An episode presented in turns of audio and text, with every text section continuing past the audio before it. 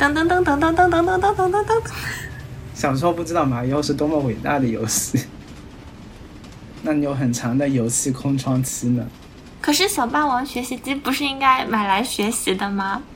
你还记得动物森友会岛上的动物叫什么吗？实际上的故事要比我讲的感人的太多了。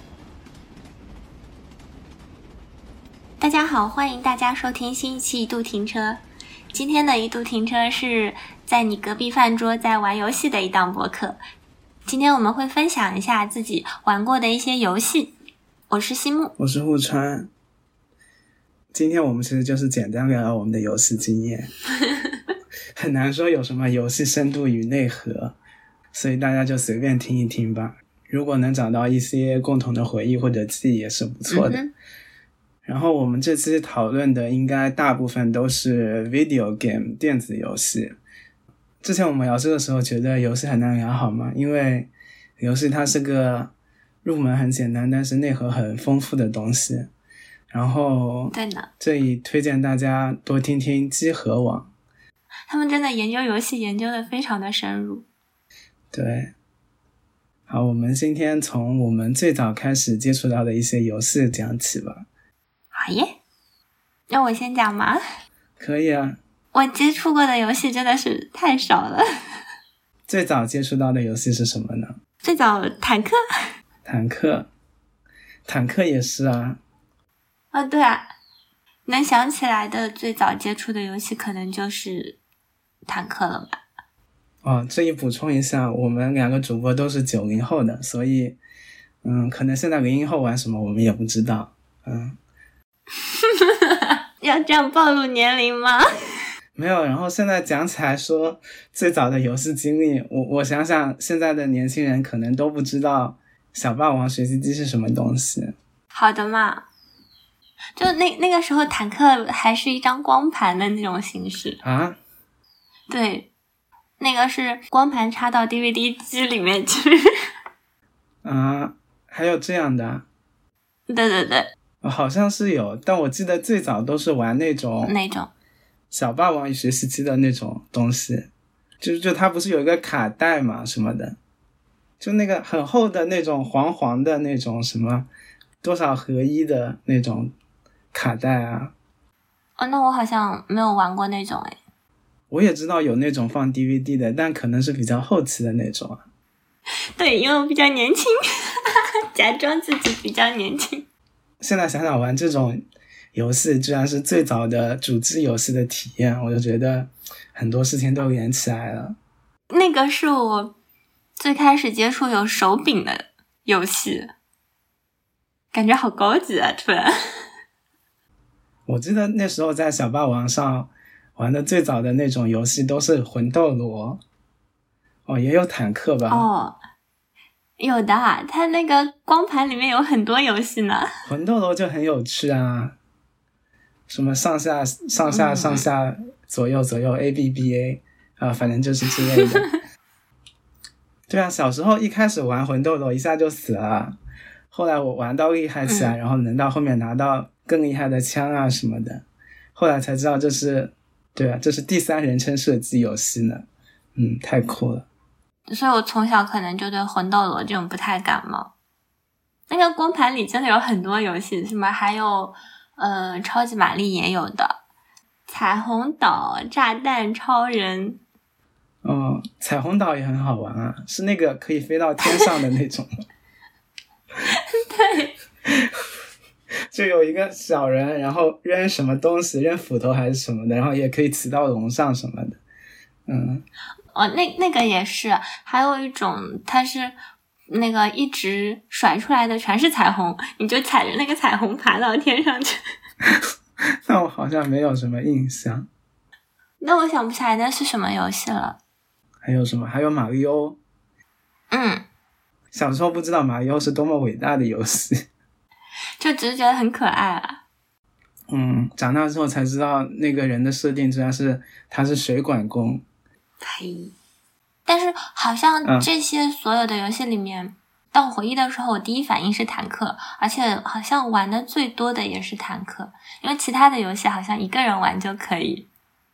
但是坦克这个游戏就一般都会要两个人玩，一个人就防守不住。我都忘记坦克是怎么玩的了。我就记得坦克可以炸自己家大本营。对，噔噔噔噔噔噔噔噔噔噔噔噔。哦，是的，是的，是的，是的。噔噔噔噔。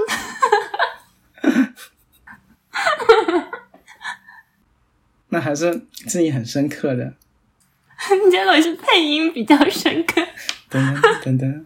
然后我记得小时候家里的小霸王学习机是因为我要学习打字，所以买来的。就是上面不是会有那种什么金山打字王的那种游戏吗？那我没有，我好像没有过小霸王学习机这种东西。那你小时候是在自己家里玩游戏吗？对啊。那很自由呢，小时候都可以在自己家里玩游戏。我想想，那个时候好像已经，我放学也不会直接回家。哦。就所以。真正玩游戏的时间也很短了，而且你想嘛，因为我我喜欢玩那个里面的坦克，所以一般可能都要等到我姐姐也在的时候，我们两个人一起玩。嗯，然后剩下想到的游戏可能就是俄罗斯方块和贪吃蛇。贪吃蛇不是在手机上玩的吗？对啊，那那个时候。可能拿着我爸妈的哦，那个时候还是小灵通，真的是很复古的年代。给不知道的朋友普及一下，小灵通是大概十几年前由中国电信推出的一款可以打电话的移动便携通讯设备，以资费便宜和信号糟糕著称。小灵通上面也没有什么别的游戏，几乎只有贪吃蛇吧。嗯。所以玩也就是玩贪吃蛇，然后俄罗斯方块是那个时候有一种掌上的游戏机，嗯，应该要去找一张图片给大家看一下。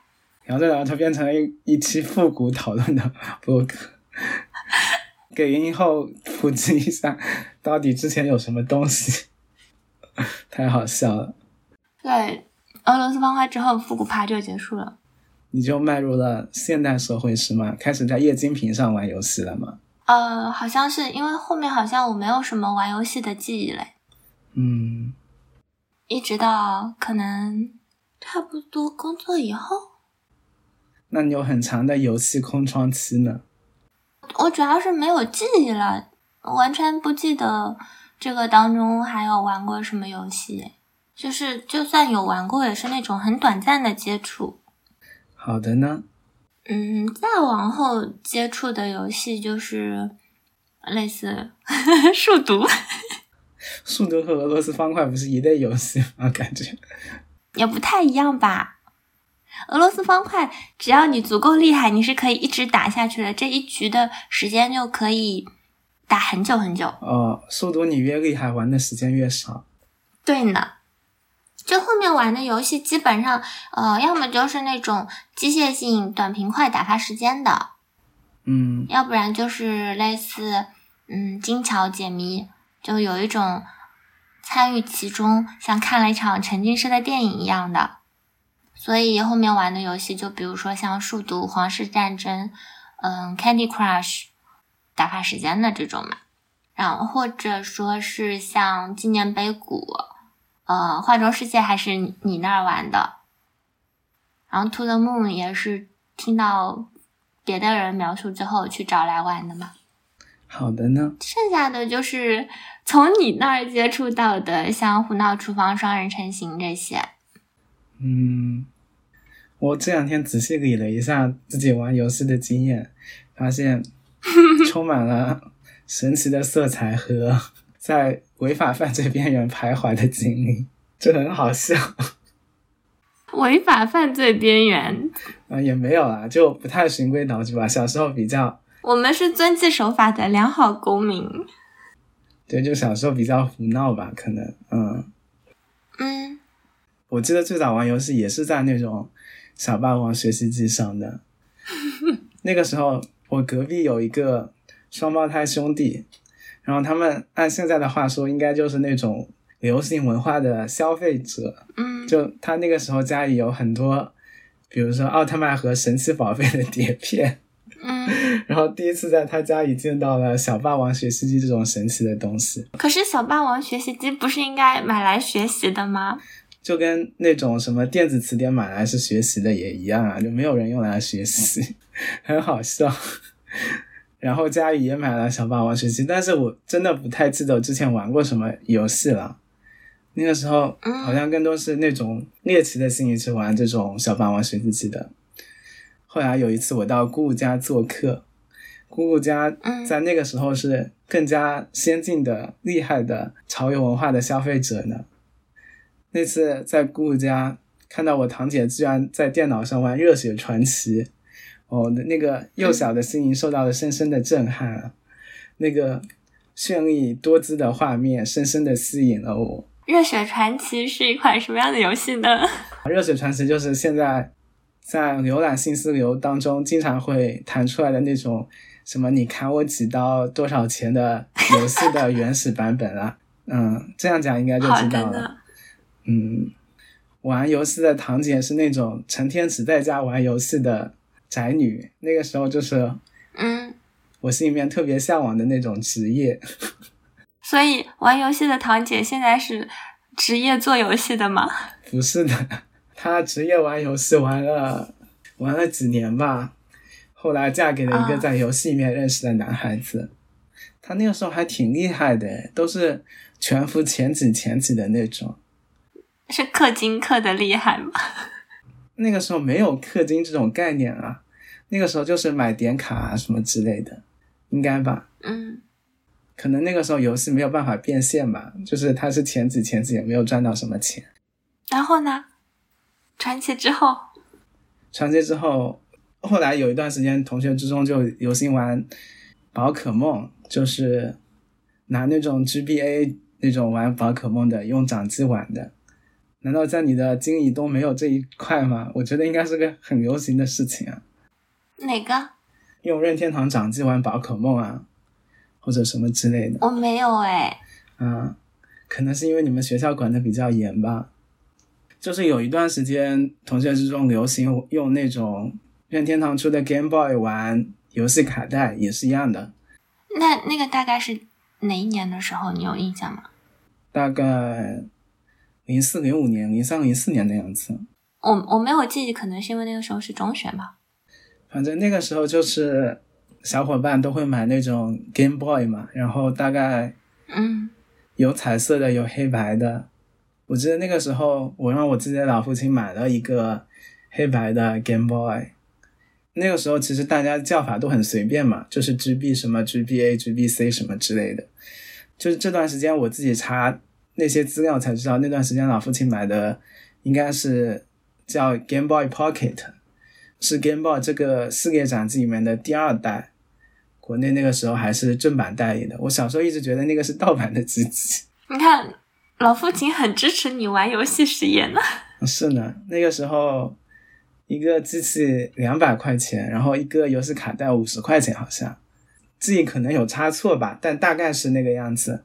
以当时的物价，应该还挺贵的诶。对，挺贵的。然后老父亲都让我跟我的老母亲说买来是二十块钱。对，哦，可能这就是男孩子和男孩子之间的秘密。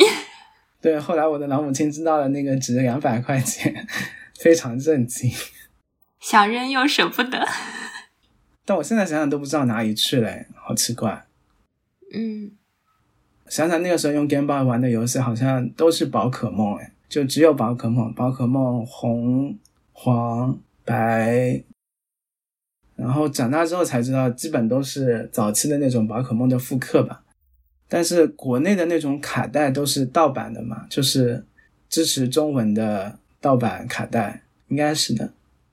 那这款游戏好玩之处在于，宝可梦可太好玩了，就是因为我们小时候都一直看宝可梦的那个动画嘛，对吧？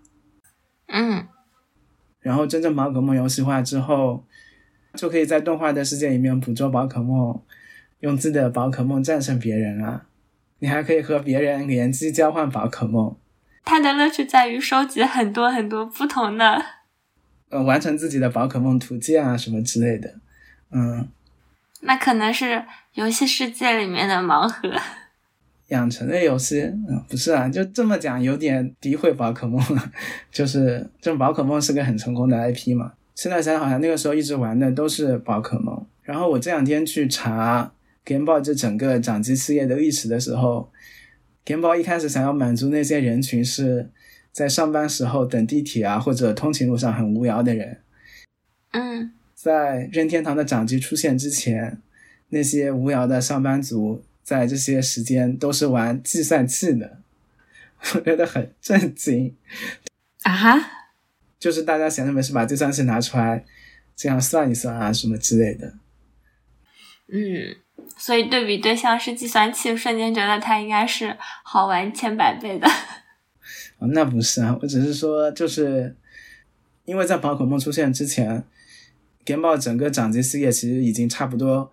到它生命周期的结束了，就是你可以想象，在那个时代，基本上只有黑白的游戏屏幕，然后玩那些游戏性能不太足的游戏，嗯，直到出现了宝可梦才拯救了这一切，以至于到现在宝可梦也一直出，但是就越做越差嘛。现在，但是现在它只要每一年还是出，就一直是销量最好的游戏。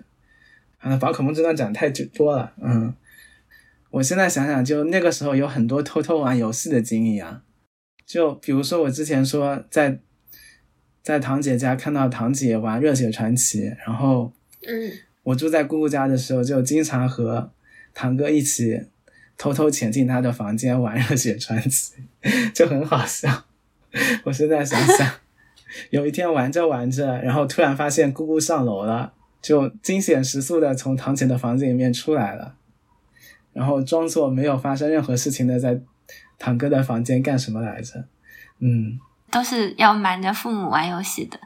嗯，对。然后就是之前讲到玩 Game Boy 嘛，因为小我小学开始就住宿了，就在小学宿舍里面和朋友一起摸黑玩宝可梦游戏，就很好笑。那个时候还有那种 Game Boy 的周边，就是因为它自身屏幕是不会亮的，它那个周边就是有一个灯啊什么之类的。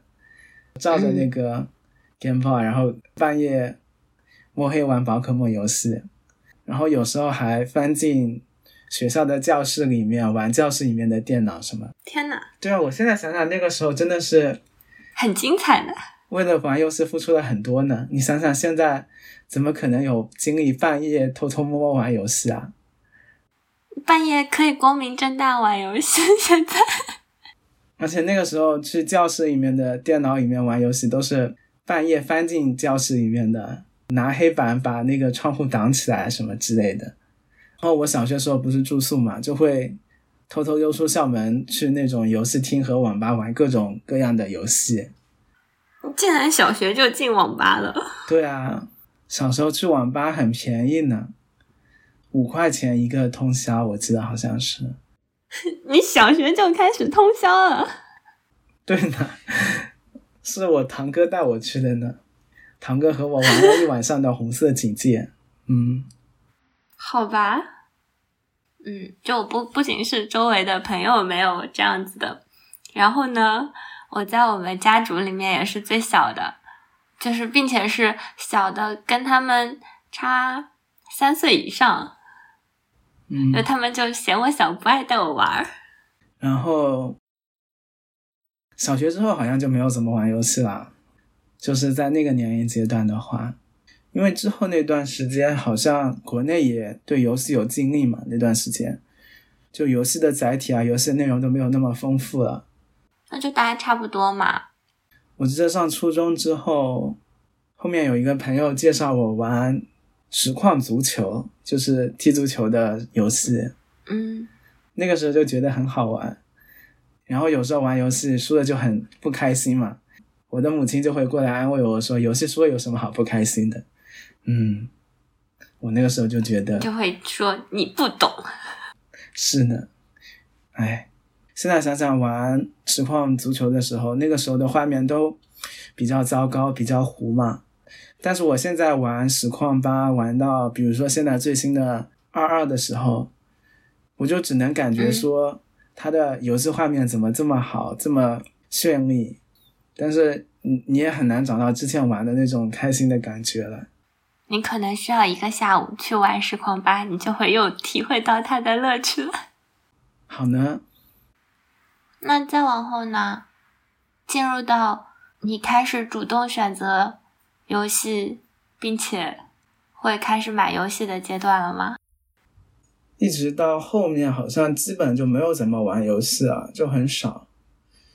一直到后面毕业了，我才又开始重新有时间玩自己想玩的游戏啊。嗯，然后后面陆陆续续买了各个主机啊，也体验了各种类型的游戏，这样子。其实现在玩游戏最主要的问题就是时间不够啊，就是你会感觉你有那么多想要玩的游戏，那么多优秀的作品，但是一个是你自身的精力可能很难支持你一直玩游戏，还有一个就是你可以用来玩游戏的时间也非常的少。还有一个，有一些游戏可能需要多人吧。也是啦。然后我们接下来简单聊一聊几款游戏。嗯哼。先从什么开始聊呢？你还记得动物森友会岛上的动物叫什么吗？我还记得 K K。K K，就是那个那只明星狗。什么明星狗？它是唱歌的，它是那只明星狗啊。玩动物森友会的历程大概是这样子的，嗯，我们这一讲的动物森友会是基于 Switch 平台的集合啦动物森友会这一款，然后这一款是。二零年年初的时候出的，嗯，最开始玩这款游戏的时候是我这边建了一个岛，在岛上玩啊什么之类的。然后后来有一次我们不是一起出去玩嘛？然后在出去玩的地方我就打开了那款游戏，这个时候西木就表示这款游戏并没有什么好玩。对呀，特别是他看到了岛上有一只奇怪的唱歌的狗在那边，巴拉巴拉。不知道唱些什么东西，后来我应该是把玩了几十个小时的岛借给了西姆玩了一阵子，这样子。那那个时候是已经听到了很多别人聊董森，然后只是单纯的想要好奇一下。其实我拿到手之后也没有玩什么，就但是呢，那段时间不是每天下班回家的时候，哪怕很晚回 回去了。打开动森，就有一种啊，有一群小动物在家里等我。嗯哼，就瞬间体会到了，它更多的其实是一种陪伴。反正对我来说是，可能对别人来说，去改造这个岛，去建造这个岛，去赚，去岛上赚钱，也是他们能在当中体会到的乐趣。但是我那阵子反正是状态也不太好，然后每次回去就有一种。唉，总算还有一个暖心的角落。怎么讲呢？就其实动森一直是任天堂下面卖的很好的 IP 吧。嗯。但是在二零年初的时候，因为疫情的原因，很多人都被困在了家里。就那个时候，大家各自心中担心的和忧郁的事情也很多，所以才可能导致了动森哪怕在国内都是一种现象级的游戏嘛。在那个时候，嗯，我记得那个时候火的程度是在于说。当时我都会和其他人建群讨论这种游戏，在各自的岛上贩卖大头菜，然后就每天大家问说你岛上的菜价是什么？你岛上的菜价是什么？因为你卖了大头菜，你才有钱买东西送给别人啊，送给小动物啊。可是 我那会儿老是赶不上卖大头菜，嗯，大头菜都烂到了地里。因为回去太晚了嘛。嗯，商店都关门了。对，就动森的世界和我们的世界是一样的，它都是和实体世界对应的时间。所以，如果你晚上过去找小动物的话，有些小动物可能就已经睡觉了。但是总是有小动物还是醒着的。就也会有喜欢溜达的小动物嘛。嗯嗯哼，在玩动森之前，其实你很难想象说。会说话的小动物到底有什么有趣？是因为他们讲的话真的都是暖暖的。有很多类型的小动物，有臭美的小动物，有喜欢健身的小动物，有喜欢夸你的小动物，有把自己家打造的像嗯金字塔一样的小动物。对，反正我感觉在我短暂的玩的那两周吧，差不多，我体会到的最大的乐趣就是换衣服，还有和小动物聊天。就小动物会讲很多名言金句，就感觉很有趣。对的。然后有些设定我感觉也很好玩，比如说在岛上，它凌晨五点才结束前一天，就是凌晨五点之后才叫做新的一天。因为五点该起床了吧？这样想想，小动物起床也太早了。嗯，凌晨五点就出来锻炼的小动物，所以人家很健康。然后每周六晚上那个 KK 都会开演唱会，你还可以上 KK 点歌。嗯哼哼哼，你可以把岛上收集到的化石送到博物馆，博物馆是由一个白天睡觉、晚上很精神的猫头鹰，嗯，所打造的。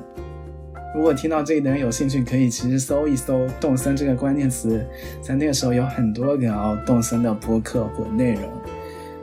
嗯，B 站也有很多，B 站的更多其实是他们去改造整个岛。我记得那时候甚至有一期博物志都聊了，说动森岛上的博物馆是多么的优秀，嗯，设计是多么的精良。我突然想到，东森里面唯一我特别希望有但是没有的东西，可能是秋千。现在好像也没有，现在你可以游泳啊什么之类的。嗯，喜欢你的小动物还会送你他自己的照片，哎，我觉得这个设定就很。很真实社会，然后他们，嗯，会表达好感，会跟你说话，会给你写信，会给你送礼物。当然，他们也会就是让你去完成一些他们的请求，或者说卖他们想要的东西给他们，这样子。很好呢，就我可能也已经很久没有打开动森了。你的小动物是不是都离岛出走了？应该没有吧？他们可能现在还在岛上，遇见我会跟我说，很久没有看见你了，但是知道你没有事情，真的太好了。就大概动森是，对，就大概动森是这样的一个游戏。对，所以动森其实是我接触的第一款 Switch 游戏。好了，我们接下来聊一聊《胡闹厨房》。如果有听众不知道的话，可能《胡闹厨房》就是一款。大家一起努力做菜的游戏吧，这样说起来好像并没有什么意思。在玩之前，我也 get 不到它的乐趣是哪在哪里。它不是还有个名字叫《分手厨房》吗？嗯。然后，如果是两个人玩这个游戏，就很容易吵架什么的。之前都只是只是听说这些而已。后来实际玩游戏的时候，见到了真实吵架的人。我没有见到哎。我在你们那里玩的时候，他俩没有同时上阵，这样吗？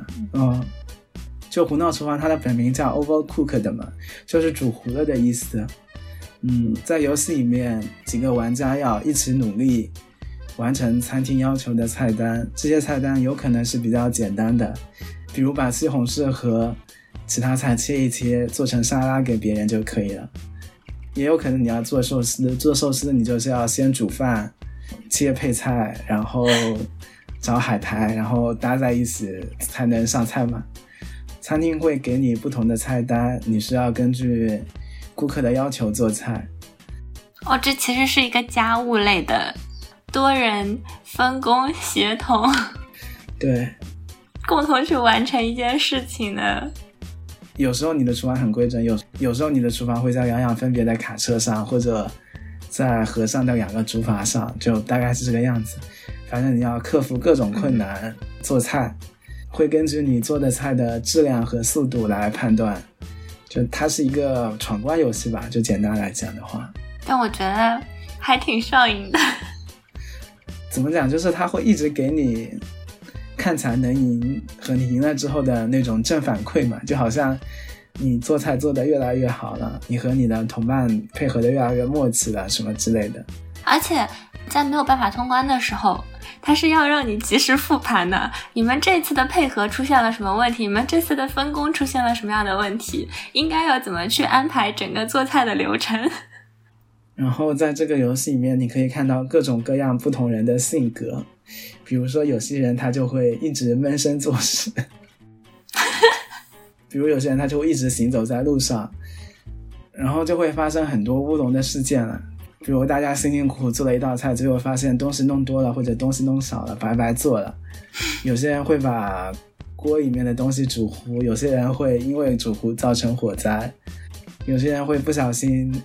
掉到下面去，就大概各种各样给你制造的困难什么的。但是当你努力协作完成一关之后，就会感觉特别的开心快乐。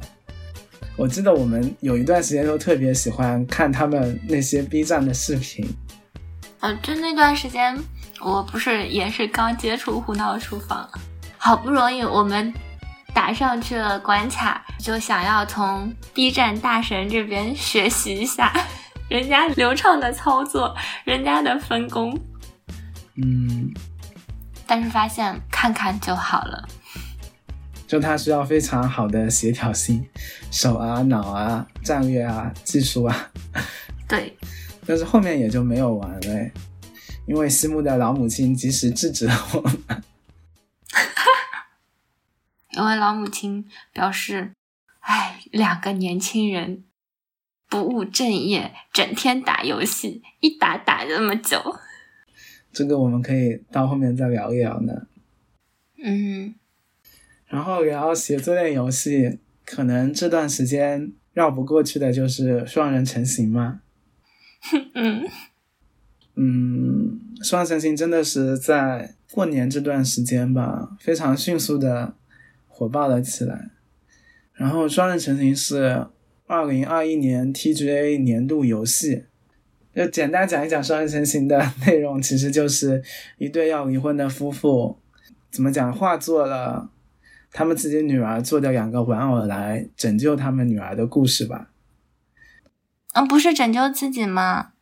嗯，他们的初衷是拯救他们的女儿呀，后面可能拯救了自己吧。我们也没有玩到最后了，我们可能就玩了大概三。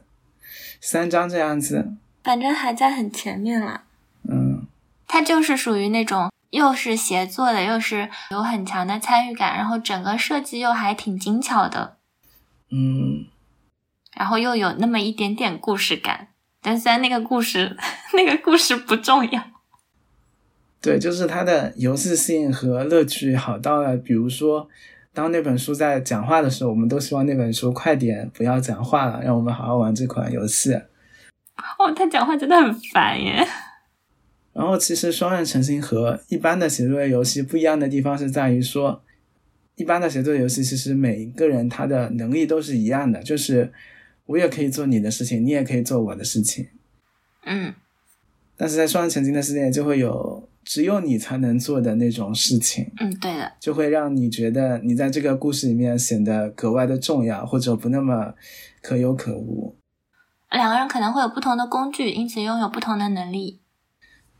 比如说，有一关里面，男孩子就是拥有钉子的人，女孩子就是拥有锤子的人。有些地方就只能通过钉子和锤子的协作来通过。比如说，你要在墙上钉一个钉子，然后女孩子用锤子挂上去，她才能荡过去，就非常需要两个人的共同协作和努力吧。当然，你也可以在另一个人挂上去的时候把钉子撤掉。当然，你也可以用那个锤子去敲另外那个人。对，好，真的好恶趣味哦。就是，但是它就是每一关它会有不同的能力。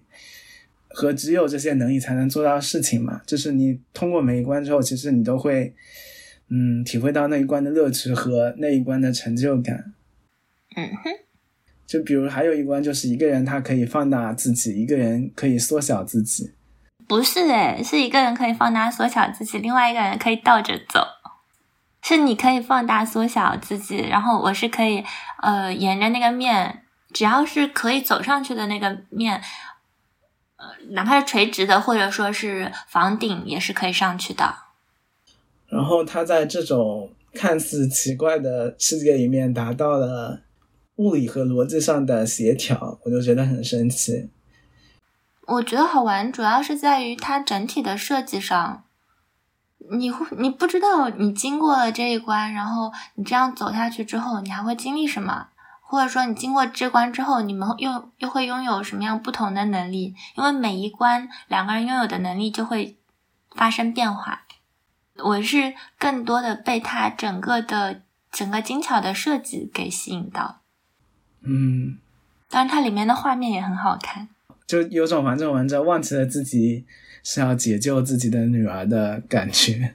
我我觉得就解救自己的女儿，只是他们的。就是整个游戏最后的一个目的吧，因为它需要有一条主线继续推进整体的所有的任务嘛。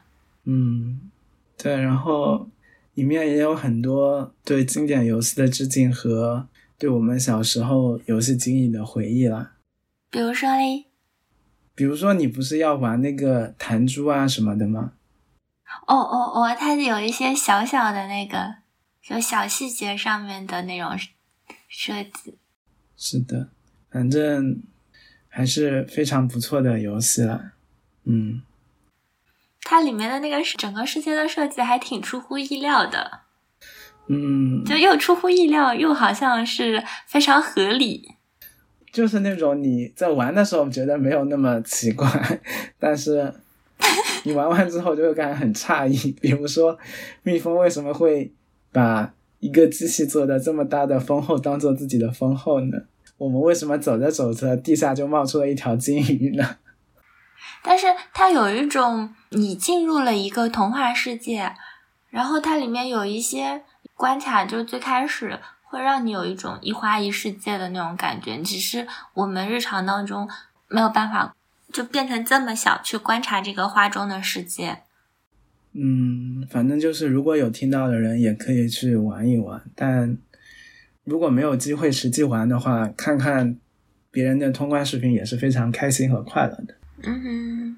接着，其实还有一款我之前推荐给你的游戏，叫做《画中世界》。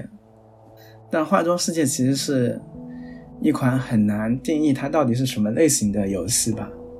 我还是会认为它是一款解谜类的游戏。但它和一般我们认知到的那种解谜类游戏其实还是有挺大差别的。比如说纪念碑谷，你是把它放在什么类型的游戏里的呢？你这么讲应该也是解谜嘛？但是纪念碑谷是我大学时候接触到的游戏，嗯，那个时候还挺火爆的，觉得还挺神奇。如果没有接触过画中世界的人，可以把画中世界想象成一个平面铺开来的。纪念碑谷的样子吧，嗯，但我觉得纪念碑谷的难度比画中世界要低一点。就画中世界，其实你要通过观察游戏里面的各种元素，放大和缩小，让游戏的主角顺利的走完他的旅途吧，应该是。嗯，我之所以把它认定是解谜类的游戏，是因为可能在你最开始进入到这。这个画面，这个关卡的时候，你大概需要知道目的地在哪里，然后这个目的地相关的下一帧画面可能是在什么位置，然后是基于这个思路再去拖动这个图片，就可能通过放大、缩小，或者再去进入到别的地方去看一下有没有跟它相关的。但是因为这款游戏。大概花上一两个小时，应该就能结束吧。在玩的时候，我只是嗯感慨说，它的设计真的是还设计的挺，真的是很精致、很精巧嘛。然后它有一些解谜的那个思路啊什么的，你就会一开始怎么都想不到，然后呃最后解出来之后，你会发现哇，他真的是太厉害了，他是怎么会有这样子的想法？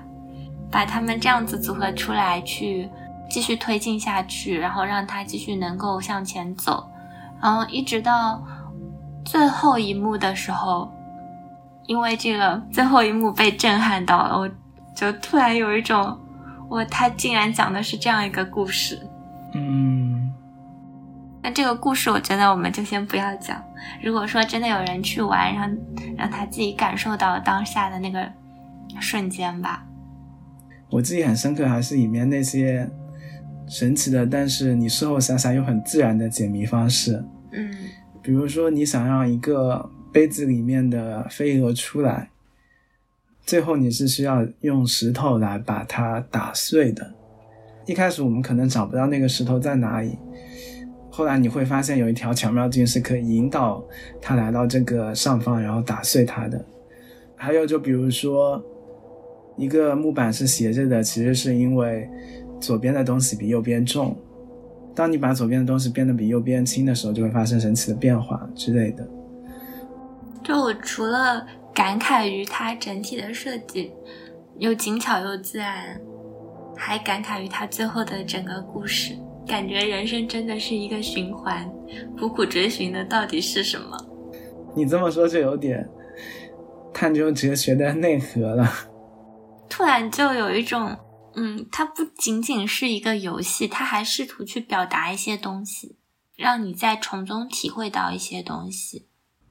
你这么说，我就想到之前我玩了一部分的游戏叫《极乐迪斯科》，嗯大概讲的就是你是一个忘记你自己从哪里来的人，你在一个灰暗的社会里面，这个社会有各种各样的思想派别，各种各样的政治倾向。你一觉醒来，你忘记你自己是谁，但是你要通过对自己的探索，在这个世界里面不断的对话，不断的选择来标定你自己。嗯，游戏它不是最后我们要战胜别人，我们要达成什么目标，最后其实是想通过这款游戏标定玩游戏的人你的自己对于这些东西的思考和判断。就是它是来自于爱沙尼亚的一个小游戏出品公司出品的，嗯，你就可以想象它里面杂糅了大量的前苏联所带来的思想遗产和那段时间大家不同思想派别斗争的结果。就我玩游戏的时候会出现很多我自己都不知道我应该选择什么的，但是你仔细读那些文字。和文字背后不同人的想法，你就会越来越清晰的帮助你了解自己，就有点上升到自己的这种哲学拷问和自我剖析了。突然觉得这个应该也很好玩，但是这个游戏就是很缺少游戏性。按照我们现在那些传统三 A 游戏的看法的话，它更像是你真的是身临其境的。然后看了一场电影，并且是你有很强烈的参与感的那种电影，你甚至能决定它的走向、它的结局，就还挺推荐大家，如果有时间静下心来的话，可以玩一玩。中文的翻译和它的英文原版都有自己不同的感觉。然后这个游戏里面文字的魅力是十足的，以至于它专门出的功能是你可以快速切换。游戏里面的中文和英文，嗯，大概就是这样。它是一个需要玩很长时间的游戏吗？它很难说有什么结局啊。按这个逻辑讲的话，是可以玩很长时间的。嗯，因为比如说像画中世界，或者说是纪念碑谷，或者说是图德木，可能你从进入到这个世界之后，然后开始。探索这个世界，接触到这个世界最后的秘密，大概是可能花个两三个小时，然后就会就可以结束嘛。嗯，虽然说游戏结束了，但是你会因此而探究到这个当中的想要表达的东西，你还是会沉浸在里面。所以，其实我们玩游戏的时候，也是在于体会这个游戏所能带给我们独特的情感体验。嗯，比如说《图泽木》，其实就是其中一类。你要简单讲一讲它讲了什么故事吗？那要让我大概回忆一下。这时候就可以播放背景音乐。噔。哦，我《图泽木》里面真的有很多很好听的背景音乐。嗯。图勒木大概讲的，其实这里面的主人公，你能控制的那两个人是博士，叫伊娃和 Neil。这两位博士他们所在的公司其实是去帮助别人完成他至少在脑海中去完成他们的愿望的一家公司，但是他们要怎么去帮助别人完成这个愿望呢？是需要知道对方为什么要为什么有这样的愿望，呃，了解这个原因的话，他们就需要不断的去回溯人的记忆，然后去给他灌输这个愿望。嗯在这个游戏里面，是一一位临终的老人叫 John，他有一个愿望，就是说想要去月球。然后两位博士就不知道他为什么想要去，想要登上月球，所以就会不断的从现在开始往前回溯，去找到老人为什么有这样子的愿望，嗯、找到那个节点，再去给老人灌输，让他去去往月球。嗯，因为人的记忆是可能在某一个点都会突然卡住嘛，所以他们会在某每一个被卡住的时间节点，呃，在那个当下，然后去经历一些事情，找到一些记忆碎片，去解开老人更深层次的那个记忆的阶段。然后呢，他们在整个追溯记忆的过程当中，当然也找到了说。John 和他的妻子 River 的记忆，嗯，然后在追溯 John 和 River 的记忆的时候，就发现 John 和 River 其实他们两个在很小的时候就见面了。当时他们其实是见面之后有有约好说，呃，第二天还要见还要见面嘛，但是第二天。John 的家中出了一些事情，就是当时 John 是有一个双胞胎弟弟，呃，因为一场事故就失去了生命。那那个时候 John 非常伤心，然后 John 的妈妈就给他服服用了叫阻断剂吧，好像是，嗯，就导致 John 不记得第二天和 River 的约定，一直到了大概青少年的时候。嗯，这样再次见到 River，才开始追求 River，嗯，然后他们相爱结婚。但是，嗯，在 John 的记忆当中，初次见面是在大概青少年的时候。但是，其实，在 River 的记忆当中，他和 John 的见面是在他们很小很小的时候，并且他们在那个很小见面的那次，嗯，有一回，当时就说。那如果说你找不到我怎么办？嗯，然后这样好像是指着月亮说：“那我们会在月球上相见。”所以其实最后追踪到的，John 想要去登上月球的原因是为了和 River 相遇。但是呢，这件事情其实，在 John 的生活当中，就是现实生活当中，因为他。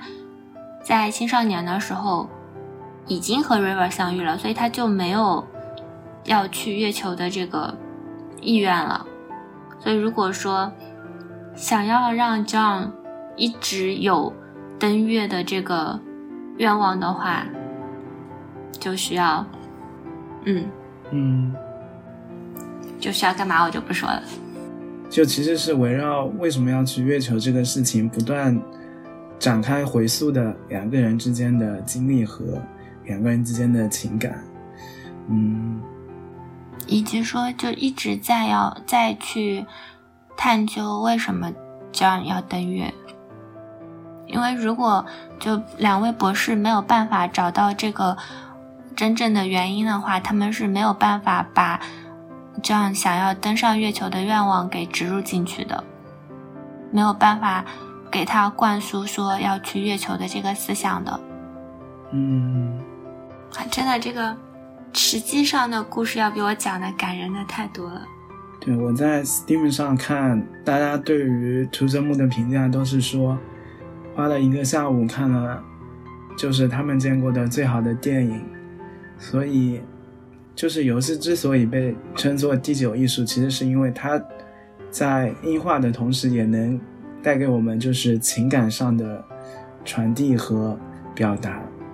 嗯，《托 o 梦》这个游戏，你要说从它整体的设计非常画面啊这些，它不算一个很精致的游戏，它是一个很好的故事，包括它游戏上的设计，不是不是从画面上的设计。